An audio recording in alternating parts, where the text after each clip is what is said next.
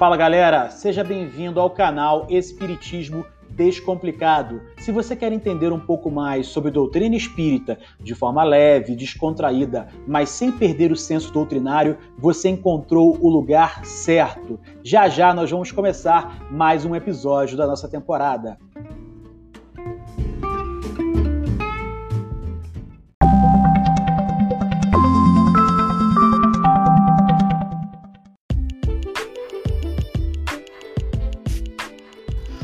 Fala aí, galera. Antônio Fortunato Júnior para mais um episódio do nosso canal Espiritismo Descomplicado. Bom, é um assunto que está muito relevante essa semana é a eleição americana, né? A disputa acirrada entre o Joe, Joe Biden e o Donald Trump, né? E até agora ainda não saiu o resultado, todo mundo na expectativa, mas enfim, aí você fala, pô, Antônio, o que, que isso tem a ver com doutrina espírita. Né? É, nós somos espíritos encarnados, né, vivendo uma experiência material, seres espirituais vivendo uma experiência material, e de que forma a política ela impacta nas nossas vidas e qual é a responsabilidade do espírita no sistema político, né, na vida política.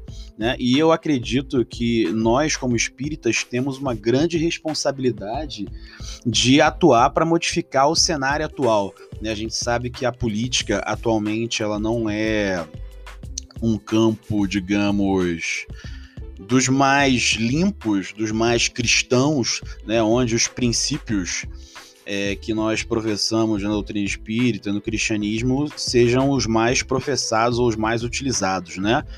Mas claro que dentro desse processo de transição planetária, de evolução do planeta e de nossa e da nossa evolução espiritual, nós temos a responsabilidade e o compromisso de atuarmos a fim de modificar esse cenário de sujeira que a gente encontra ainda hoje na política, né?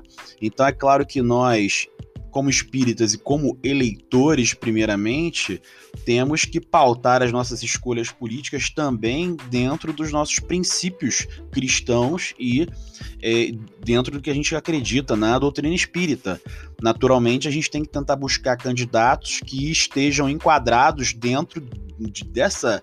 É, eu não estou falando de misturar política com religião, tá, gente? Eu não estou falando nada disso mas a, a, doutrina espírita nós prezamos por um determinado padrão de conduta que não inclui é, corrupção, que não inclui maracutaia, né? Então a gente tem que começar a pautar um pouco as nossas escolhas políticas dentro daquilo que a gente acredita que é o comportamento de, de um homem cristão. Isso também não significa que vamos votar somente em pessoas espíritas, não tem nada a ver.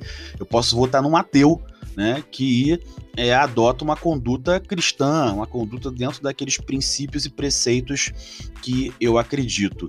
Então, é, eu penso que nós, como espíritas, temos um compromisso enorme, não só na nossa transformação individual, mas na transformação do planeta dentro do processo evolutivo. Todos nós somos peças dentro desse mecanismo, desse, dentro desse motor chamado planeta Terra, que está caminhando para uma evolução. E isso, naturalmente, vai passar por meio da política. Né? A política ela também precisa, a política e os atores políticos eles também precisam é, mudar a sua conduta, né? E naturalmente a política ela vai ser sempre um reflexo daquilo que nós vivemos como sociedade.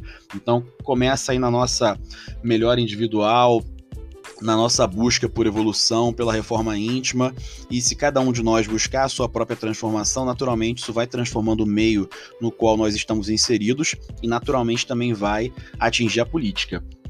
E claro que é o nosso compromisso também, como eleitores, de é, tentarmos escolher candidatos alinhados com esses princípios cristãos que nós acreditamos. E repito, não necessariamente é eleger alguém que seja cristão, mas tem muitas pessoas que vivem o cristianismo mesmo não acreditando em Deus. Então a gente tem que pensar na conduta, nas propostas alinhadas dentro daquilo que a gente acredita como correto e que está alinhado com a doutrina espírita e com o cristianismo. E no segundo ponto, a gente também pode se colocar como candidato, né? Pô, por que não é, eu me candidato candidatar a um cargo político? Não para me beneficiar, mas para tentar ajudar a coletividade. Né? Muitas pessoas entram no jogo, do, no jogo político e acabam se corrompendo. É, é uma provação né, grande, porque são muitas tentações ali e o espírito ele tem que estar preparado para assumir esse compromisso e não se deixar levar por essas tentações. Então, como eleitor, eu tenho um compromisso e como político, eu também, se for a minha missão, eu também tenho que naturalmente é, buscar pautar as minhas ações, propostas em alinhamento dentro é, do que eu acredito que é correto, dentro daquilo que Jesus nos trouxe e dentro daquilo que a doutrina espírita nos propõe. Beleza? É isso aí, galera. Um forte abraço, fiquem com Deus.